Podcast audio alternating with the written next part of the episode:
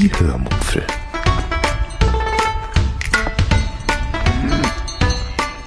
Aus dem Tagebuch einer Allgäuerin.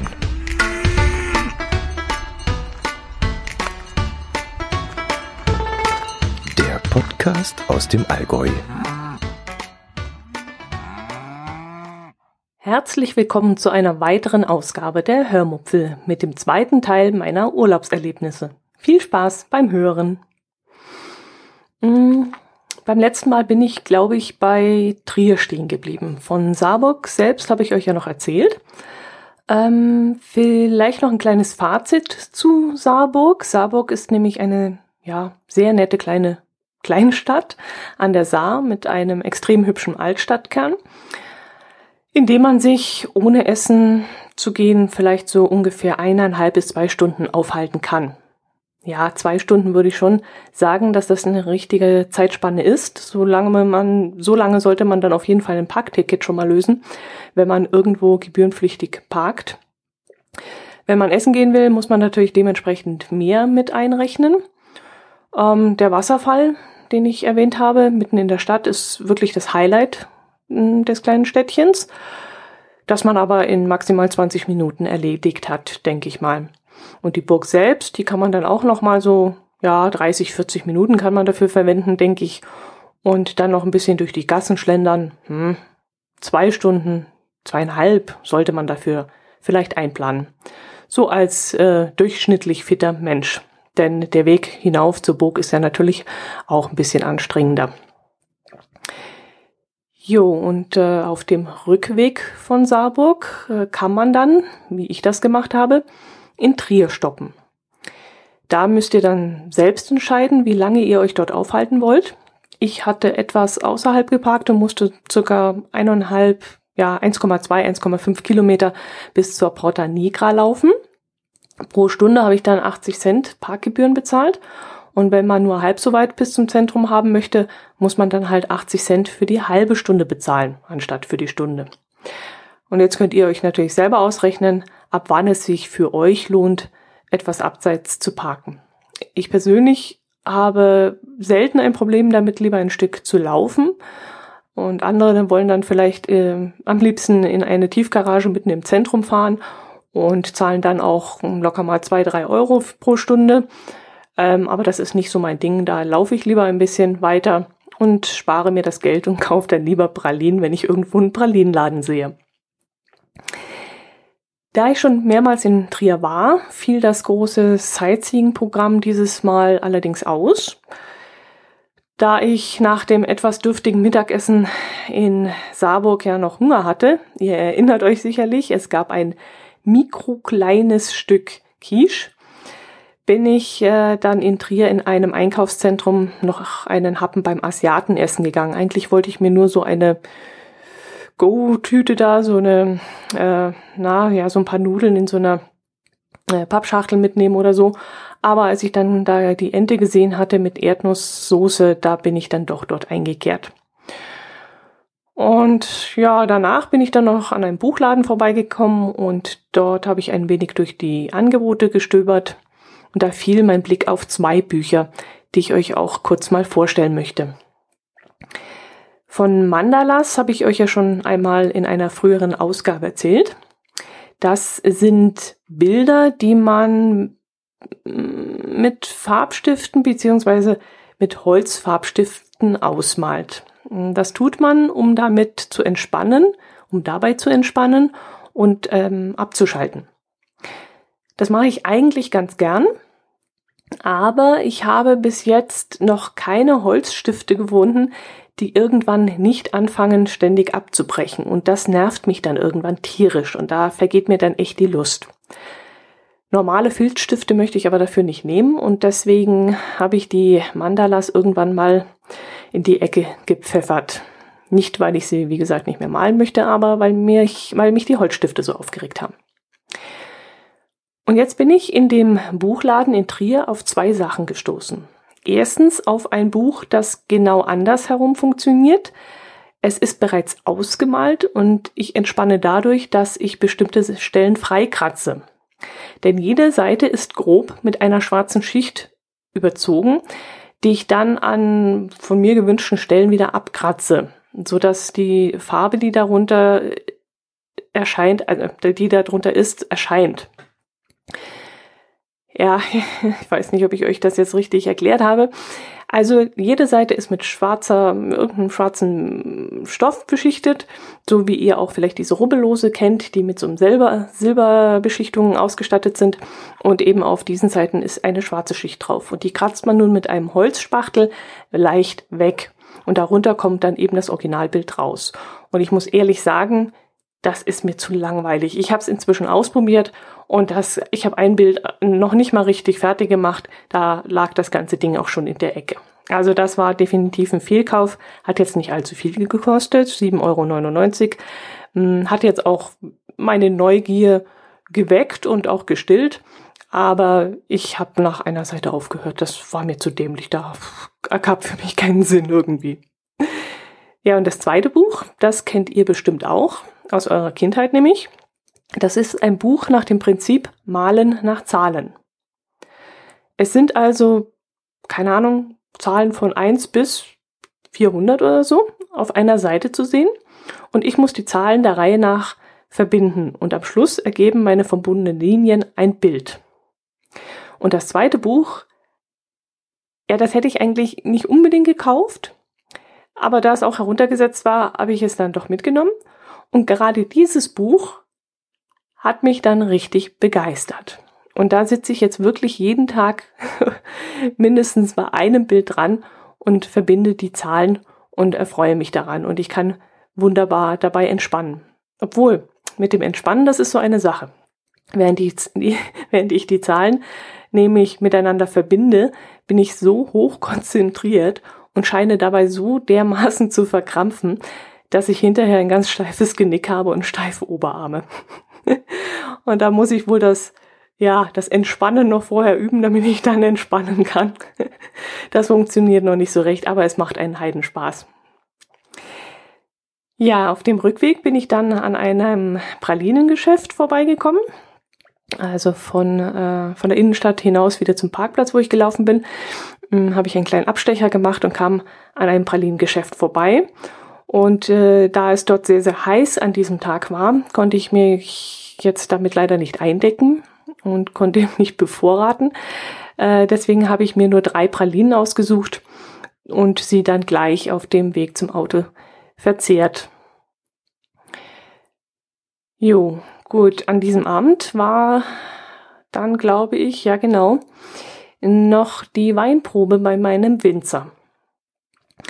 Zwei ältere Pärchen, die auch in dem Gästehaus wohnten, und ich trafen uns dann in einer kleinen Winzerstube im Keller, neben dem Weinkeller und äh, beim Winzer und dann bekamen wir sechs oder sieben verschiedene Weinsorten zum Probieren.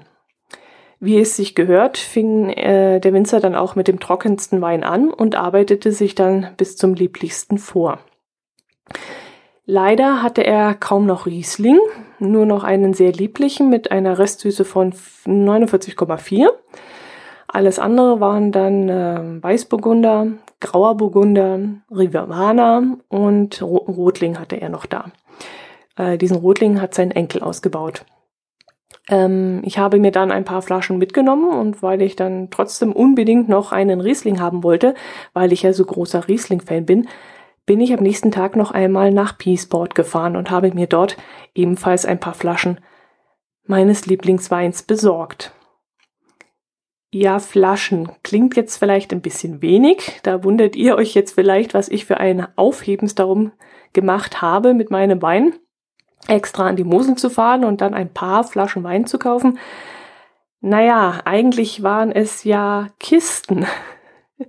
Aber Kisten, das klingt dann wieder so viel. Ähm, aber da ja in jeder Kiste nur sechs Flaschen sind und insgesamt habe ich dann vor acht Kisten gekauft.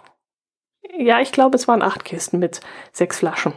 Und damit reiche ich jetzt ungefähr, ich würde sagen, so ein, eineinhalb Jahre, wenn ich davon noch ein paar Flaschen verschenke. Den Wein verschenke ich allerdings nur an Freunde und Bekannte, wo ich weiß, dass sie das auch zu schätzen wissen. Die wissen dann auch, dass der Wein, den sie von mir bekommen, kein Supermarktwein ist, ähm, sondern dass ich den wirklich vom Winzer habe. Das Dumme ist nur, dass die meisten meiner Bekannten Rotweintrinker sind und vom Weißen müssen sie dann noch ab und zu überzeugt werden. Aber wer mal so einen richtig guten Winzerwein probiert hat, der trinkt dann auch gerne mal einen Weißen. Am nächsten Tag bin ich dann eine Runde cashen gegangen, mm, was nicht wirklich viel Spaß gemacht hat, hat so ganz alleine, muss ich sagen. Auf der 8,5 Kilometer Wanderung ist mir dann auch absolut kein Schwein begegnet. Ich war Mutterseelen allein unterwegs. Und das war dann auch ein bisschen unangenehm für mich. Ich habe auch nicht alle Dosen gefunden, dafür aber reichlich Zecken. Vor allem von den Einjährigen, diesen kleinen Mistviechern. Kaum, dass man sie überhaupt als Zecken erkennt. So klein sind die Dinger. Und ich habe mich danach, ja, abgesucht und habe bestimmt ich würde sagen, so zehn, zwölf von diesen Mistviechern von den Beinen und von den Armen geschnippt. Oh, ich hasse diese Mistdinger. Vor allem, wenn sie wirklich noch so klein sind, wo man schon fast eine Lupe braucht, um sie zu entdecken. Die Wanderung selbst führte mich hauptsächlich durch Waldgebiet, und zwar Laubwald. Entsprechend schlecht war dann auch mein GPS-Empfang. An einer Stelle musste ich dann auch noch peilen, was natürlich eine super Sache ist, wenn die Koordinaten hüpfen wie so ein Flummi und der Startpunkt laut meinem GPS irgendwo zehn Meter um mich herum zu finden ist, also ich auch noch nicht mal weiß, wo ist denn mein Ausgangspunkt. Und da ist so eine gewisse Streuung dann vorprogrammiert. Und die Hints äh, waren dann auch eher überflüssig. Und so suchte ich mir dann halt teilweise einen Wolf. Naja, ich will euch jetzt hier nicht mit Geocaching-Content langweilen, ähm, obwohl wir ja in der Lese-Challenge gerade einen Geocaching-Krimi lesen und der sogar sehr unterhaltsam ist. Äh, der spielt sogar in der Nähe, wo ich jetzt Urlaub gemacht habe. Und bei einem meiner Ausflüge kam ich an einem Straßenschild vorbei, wo drauf stand, dass es nur noch 19 Kilometer bis zu dem Ort ist, wo eben auch der Mörder gesucht wird. Jo. Ähm, nach der Geocaching-Wanderung war ich dann den Riesling einkaufen, genau, das war an dem Nachmittag. Am nächsten Tag habe ich einen Ausflug in einen Ort gemacht, dessen Namen ich mir bis zum, also wirklich zum Verrecken nicht merken kann. Ich weiß noch, dass der Nachbarort Schweich hieß. Das fand ich noch ganz lustig, weil ich immer Schleich oder Schweiß sagen wollte. Aber wie der Nachbarort hieß, ich weiß es beim besten Willen nicht mehr. Lang, Lang Louis, Long Louis, ah, ich weiß es nicht mehr, keine Ahnung. Jedenfalls hatte ich mir da einen Multicache rausgesucht. Jetzt bin ich schon wieder beim Thema Geocaching. Naja, ist egal. Und dieser Cache führte mich an den Sehenswürdigkeiten des Ortes vorbei. Und das hat mal richtig viel Spaß gemacht. Das war ein richtig schöner Spaziergang. Und der Hammer war dann auch das Feine. Eine super geniale Dose mit einer elektronischen, elektronischen Spielerei dabei und einer richtig großen Kiste. Also wirklich sehr schön gemacht. Und das hat sich dann mal richtig gelohnt. Ja, und das wird dann auch mein Cache-Tipp für den nächsten AGP, das ist klar. Gut, lassen wir das aber mit Cachen. Im Anschluss bin ich noch zu einer alten römischen Villa gelaufen, deren Grundsteine noch im Original vorhanden sind, deren Mauern aber im Laufe der Jahrhunderte abgerissen wurden und für andere Bauten, zum Beispiel auch für die Kirche, die im Dorf steht, verwendet wurden. Ein Teil des Gebäudes wurde aber originalgetreu nachgebaut und steht jetzt wirklich wie das Original da. Und das sieht wirklich fantastisch aus. Du stehst da vor dem Gebäude und denkst wirklich, du wärst im alten Rom, dass du hättest eine Zeitreise gemacht. Und das muss man sich wirklich mal so richtig auf sich wirken lassen und dann kann man sich wirklich in dieses zweite Jahrhundert zurückträumen. Man hat in der Nähe des Gebäudes ähm, auch Traubenkerne gefunden, die darauf schließen lassen, dass dort im zweiten Jahrhundert, wie gesagt, Wein angebaut wurde, den man langsam kultiviert hat. Es war eine Mischung aus Wildwein und Kulturwein. Und offensichtlich wurde damals schon damit experimentiert und versucht, effektiv für dieses Klima passend natürlich, Wein anzubauen. Denn wir hatten ja dort an der Mosel ein, damals ein ganz anderes Klima als die Römer in Rom. Und im benachbarten Weinberg sieht man dann auch die Nachbildung von verschiedenen Anbaumöglichkeiten. Also früher hat man zum Beispiel so eine Art Zaun aufgebaut, an dem der Wein entlang ranken konnte oder ja, so verschiedene Kulturen in Bogenform und solche Sachen. Ich verlinke mal in den Shownotes mal äh, zu diesem Ort. Und wenn es eine Homepage zu dieser römischen Villa gibt, dann gebe ich das auch auf dem Blog bekannt. Wenn ihr also mal in der Nähe seid, dann schaut da ruhig mal vorbei.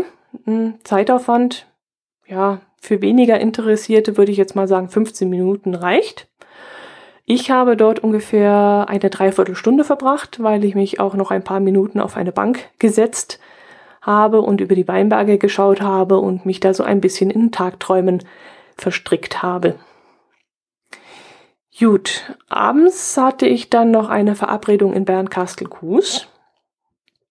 Diana, die ihr ja schon von diversen schriftlichen Kommentaren und einem Audiokommentar kennt und die auch bei uns in der Lese-Challenge und in der Kicktipp-Gruppe dabei ist, hat nämlich auch ein paar Tage in Bernkastel verbracht und so haben wir uns dann einfach mal abends zum Essen getroffen.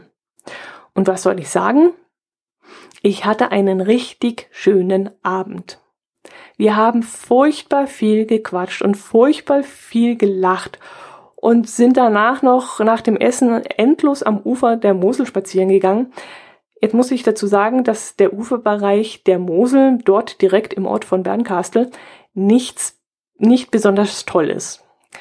Ähm, da befindet sich nämlich ein riesiger Parkplatz und oberhalb des Parkplatzes geht dann die Hauptverbindungsstraße der Moselorte vorbei. Und wir sind dort aber trotzdem hin und her spaziert, weil dort die Sonne einfach noch so wunderbar geschienen hat. In den engen Gassen des Ortes war es eher schon schattig, zwar nicht kalt, das würde ich jetzt nicht sagen, aber dort am Moselufer war es eben noch so schön warm und die Sonne hm, ging so langsam unter und äh, verwandelte alles in so ein wunderbares Licht. Und ja, so kam es dann, dass Jana meinte, sie würde mich noch zum Auto bringen. Und als wir dann so fast bei meinem Auto waren, dachte ich, ach komm, lässt du sie nicht alleine zum Hotel zurücklaufen, begleitest du sie noch? Und dann waren wir wieder in der Nähe vom Hotel und dann hat sie mich dann wieder zum Auto gebracht. So ging das ein paar Mal hin und her. Und wir haben uns bestimmt so gegenseitig drei, vier Mal zum Auto beziehungsweise zum Hotel gebracht und haben immer noch gequatscht und immer noch gequatscht und immer noch gequatscht. Also es war ein richtig schöner Abend und ja, ein ganz toller Abschluss meines Urlaubs. Denn das war dann auch mein letzter ähm, Tag dort in der Nähe von Bernkastel-Kues. Jo, dann muss ich jetzt aber noch ein wenig über meine Unterkunft erzählen. Das habe ich euch ja schon in der letzten Episode versprochen, dass ich das nochmal mache. Mhm. Wie ihr schon wisst, das habe ich glaube ich schon erzählt, habe ich ein Einzelzimmer für 37 Euro bei einem Winzer in Wintrich gebucht. Wie ich ausgerechnet auf diese Unterkunft kam, kann ich euch gar nicht mehr sagen. Nee, beim besten Willen kann ich mich nicht mehr daran erinnern, wo oder nach was ich im Internet gesucht hatte. Also nennen wir es einfach mal Zufallsfund. Dieser Zufallsfund sah dann auch so aus, dass ich mitten in einem Wohngebiet auf einen kostenlosen Parkplatz eines relativ großen Hauses fuhr, dort mein Gepäck in den zweiten Stock, sprich unters Dach, schleppte und dort ein sehr hübsches und erstaunlich helles Zimmer vorfand.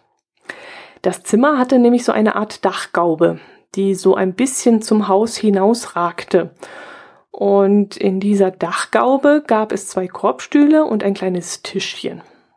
Und das sollte dann während meines Aufenthalts mein Lieblingsplätzchen sein. Denn von dort aus blickte ich dann über die Dächer des Ortes und darüber hinaus auf die Weinberge auf der anderen Seite der Mosel. Die Mosel selbst konnte ich leider nicht sehen, aber das tat dem Ganzen auch gar keinen Abbruch.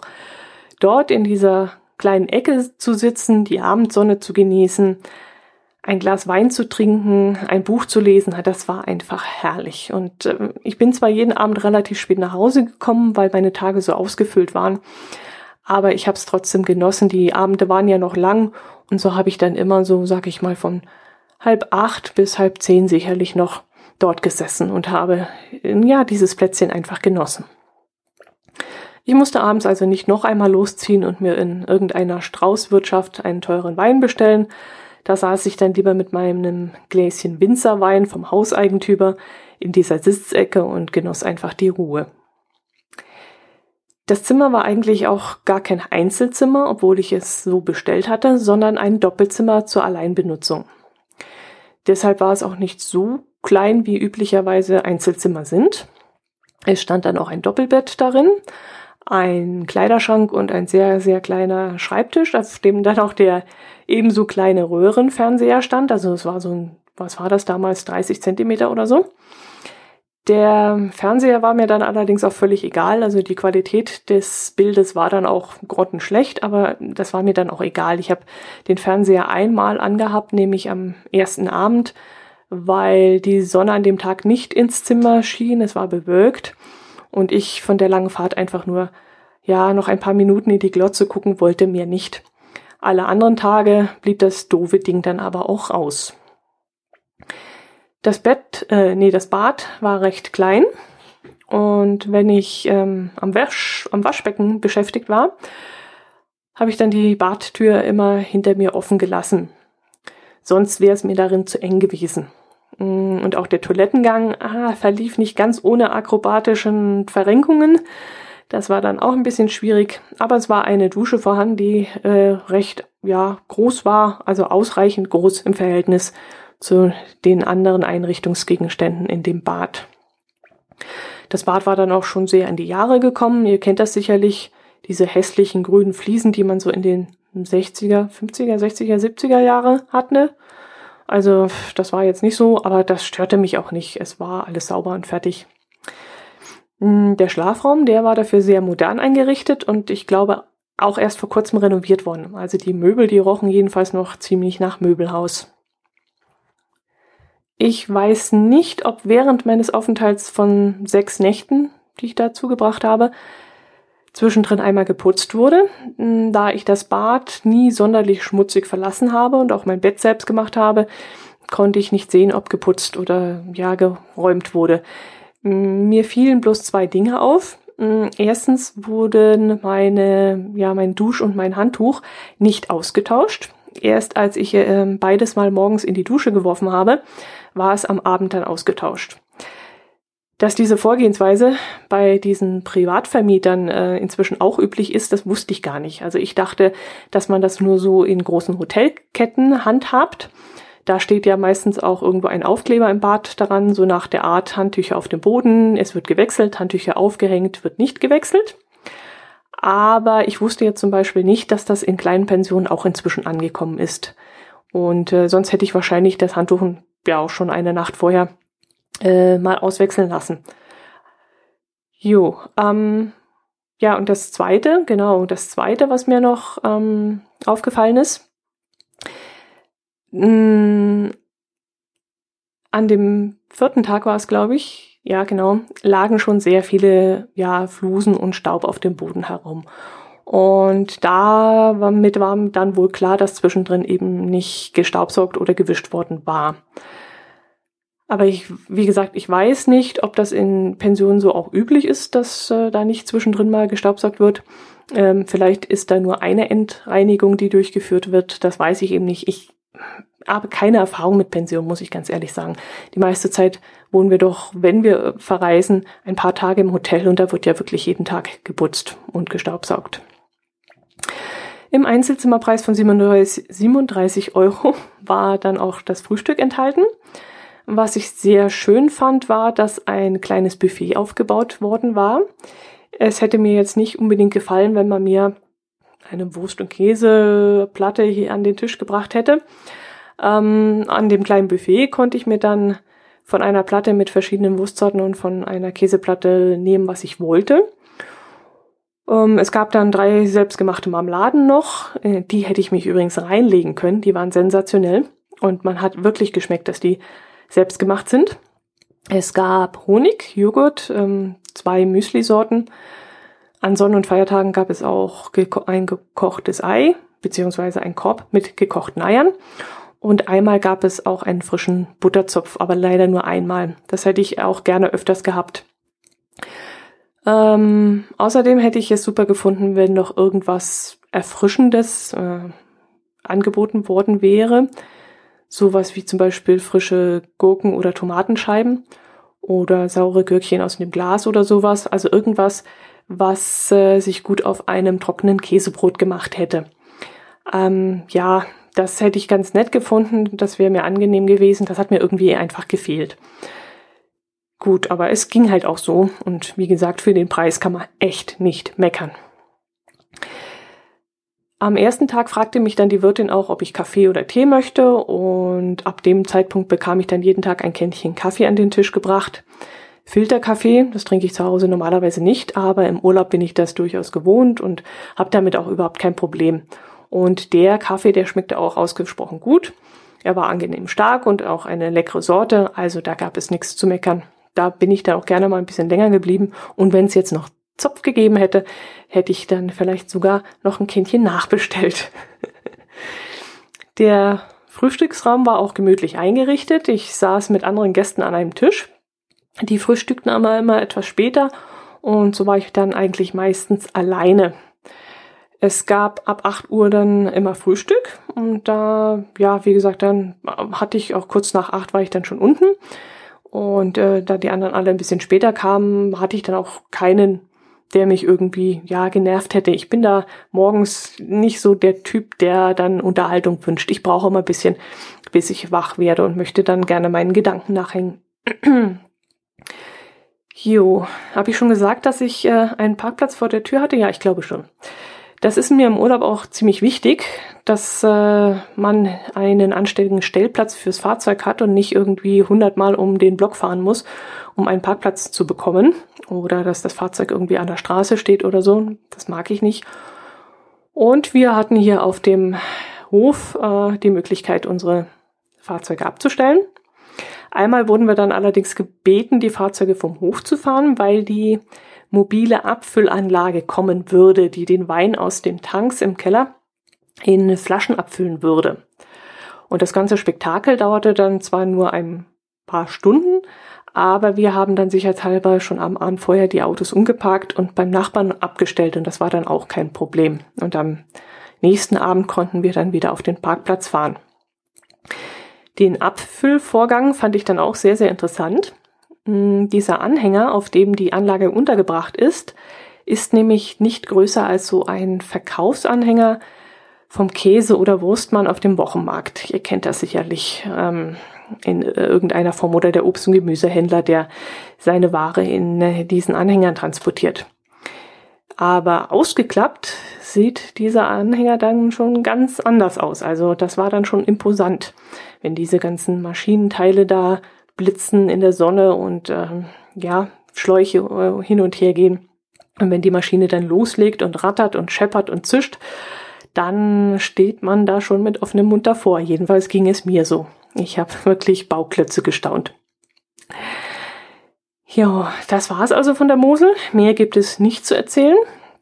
Mm, als ich unterwegs war, habe ich eigentlich so viele Dinge erlebt und äh, gesehen, wo ich dann immer dachte, dass ich euch das unbedingt erzählen muss.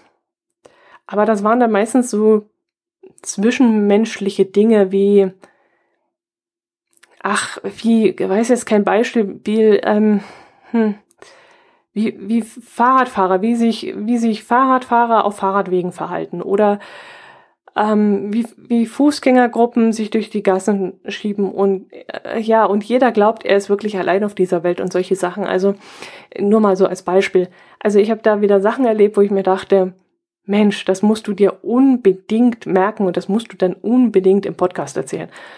Aber ich habe es mir natürlich nicht gemerkt, ist ja klar. Und ja, notiert habe ich es mir auch nicht. Hm. Naja, aber solche Erfahrungen, sollt, Erfahrungen sollt ihr ihr auch selber machen und das macht ihr bestimmt auch. Euch wird das auch immer wieder passieren, dass es euch irgendwas tierisch aufregt. Auch wenn ihr Urlaub habt. Oder gerade dann, ich weiß es nicht. Gut, das soll es gewesen sein. Ich hoffe, die letzten zwei Urlaubsfolgen haben euch gefallen. Jo, und dann schauen wir mal, was es nächste Woche Neues gibt zu erzählen. Und bis dahin bleibt mir bitte gesund, hm, genießt den Sommer, geht raus, geht in die Natur, passt auf die Zecken auf. Und ja, hört wieder rein, ich würde mich freuen. Macht es gut. Servus.